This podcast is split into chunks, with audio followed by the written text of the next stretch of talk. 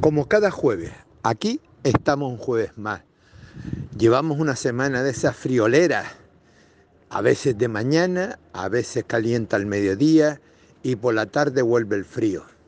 Hoy hay que decir que tenemos un día bonito, eh, llamativo. Le costó otra vez aquello que dijimos hace unas semanas sobre el tema del efecto bañera del puerto de Puerto Cabra que, quedamos sin dos barcos que entraron sin entrar porque el efecto bañera imposibilitó de todas formas de que entraran los barcos mm, al puerto. Y mira que lo intentaron varias veces, incluso con remorcadores y demás, pero así todo no lo consiguieron. Son las cosas del quehacer, como dice el otro. Hoy entramos otra vez en las guerras de, de datos, de, números, de tal, de parados, de no parados, de que si ha aumentado el paro, si el efecto de la ley laboral, si no, si la economía y demás. Lo que sí es cierto, y eso sí que no nos podemos equivocar, es que hoy la gente que está en el mundo laboral, su economía no le es suficiente para mantener su unidad familiar para mantener su alquiler, para mantener eh, su alimentación, para hacer pues lo que se podemos denominar la vida normal de un ciudadano. Esa es la que no se puede hacer. Esa que algunos no quieren reconocer que existe, que es verdad. Hoy la realidad que nos afecta es que la gente tiene trabajo, pero eso no da garantía de empleabilidad. Y aquí pan y en el cielo gloria. Eh, nadie quiere ser pájaro de maragüero y quien lo quiera hacer por una cuestión de principio podía ser hasta, como diría, un acto de mala fe. No es la voluntad que se tiene ni el interés que tiene algunos que a veces nos dedicamos a opinar en algunos medios, sino que es lo que vemos, lo que sentimos, lo que percibimos y lo que dicen otros que son bastante más expertos que uno.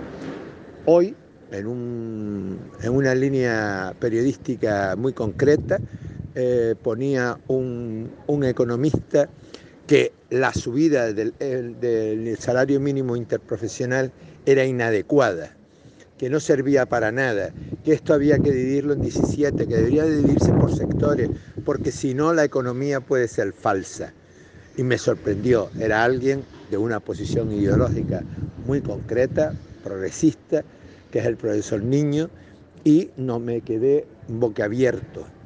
Por eso lo que sí es cierto y lo percibo y lo vivo y lo continúo por razones incluso hasta profesionales, que la verdad es que la circunstancia de que no se llega a final de mes sí está siendo una cuestión clara y tangible. Todo el mundo habla de los presupuestos y habla de desarrollo de los presupuestos y demás, pero después la tangibilidad de llegar a la, a la vida cotidiana sigue brillando por su ausencia. La, la cuestión que sí nos debe de preocupar a todos y aquellos que legislen, aquellos que no legislan y aquellos que están y no están, es cómo hacemos que eso que decimos con buena fe, quiero de pensar yo, con el fin de mejorar las historias, responde realmente a que va a llegar a los ciudadanos y ciudadanas de a pie, no para quedar bien en el, en el anuncio periodístico en esas cuestiones. Aparecen ayudas, aparecen cuestiones, pero ¿cómo llega al ciudadano? ¿Cómo está?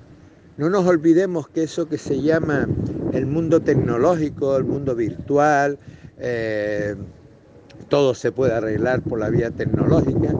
Oigan, muchos ciudadanos de a pie no tienen ni vía tecnológica, ni tienen móvil, ni tienen mundo digital, por mucho que se intente enterar, pero no se entiende y las administraciones en términos generales no aprenden a estar al servicio de los ciudadanos, que es el único que debe ser propietario de las administraciones públicas los ciudadanos de a pie, no los que lo rigen.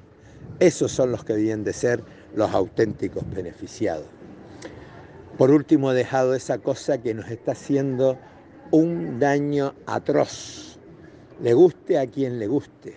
Ese cambio de posición política que ha hecho el Partido Socialista tan descarada, no es que haya habido un cambio radical, desde la época de Felipe González, ya de, aquel, de aquella imagen que dijo él en los, en las famosas eh, zonas liberadas de Argelia del, y tal, que estaría el gobierno de España dispuesto a la, a la, a la salvaguarda del pueblo saharaui. De eso ha pasado más de 40 años y aquí lo único que hemos visto es que el gobierno de España cada día se pone más de perfil y más a favor de aquellos que son los invasores de una cultura y de un pueblo.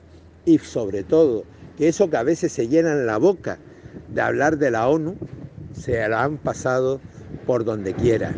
Y eso sí que nos hace daño porque no es una posición que está claro que hay que aclarar, porque nosotros estamos nada más que a 70 kilómetros de las costas del pueblo saharaui.